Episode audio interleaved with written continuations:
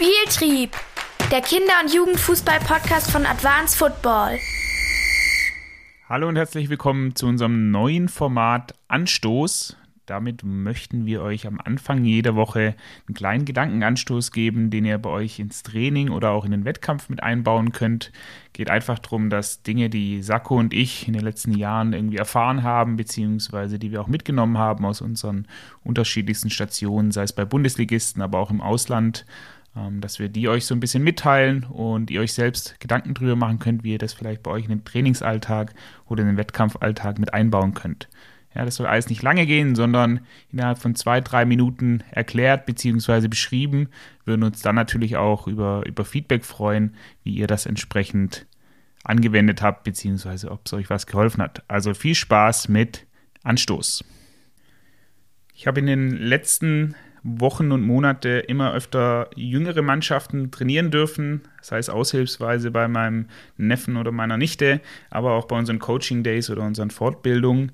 Und vor allem im Bambini F-Jugendbereich ist mir da ein Punkt gekommen, den ich schon immer wieder gesehen hatte bei Trainerinnen und Trainern, die das sehr gut machen, den ich mir aber nie so ganz bewusst gemacht hatte.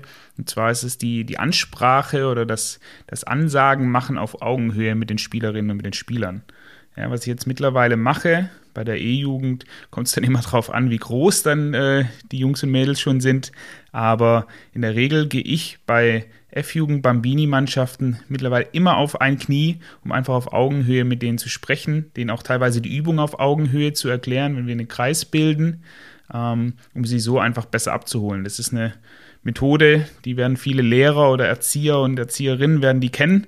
Ähm, für mich jetzt als Fußballtrainer und dann nicht gelernter Pädagoge, ähm, sondern der alles selber sich beigebracht hat, ist das einfach eine Sache, die mir wahnsinnig geholfen hat. Ich habe das Gefühl, ich bilde es mir zumindest ein, dass durch dieses aufs Knie gehen und auf die Augenhöhe gehen, ähm, ich deutlich besser verstanden werde, beziehungsweise ich deutlich mehr Aufmerksamkeit habe.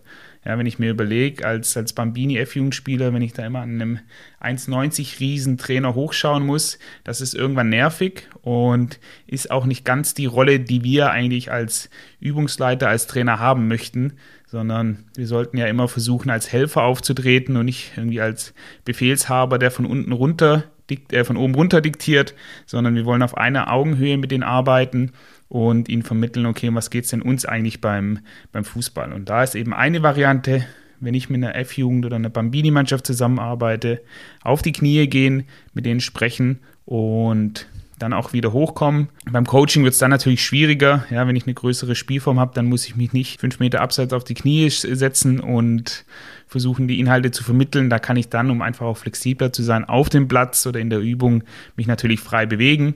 Aber das als Start mal ausprobieren. Ja, wenn ihr eine F, eine E-Jugend habt, dann geht doch mal bei der Ansprache oder sei es bei der Begrüßung am Anfang erstmal und am Ende des Trainings einfach mal auf die Knie und schaut, wie eure Kinder darauf reagieren. Würde mich über Rückmeldung freuen. Bis dahin.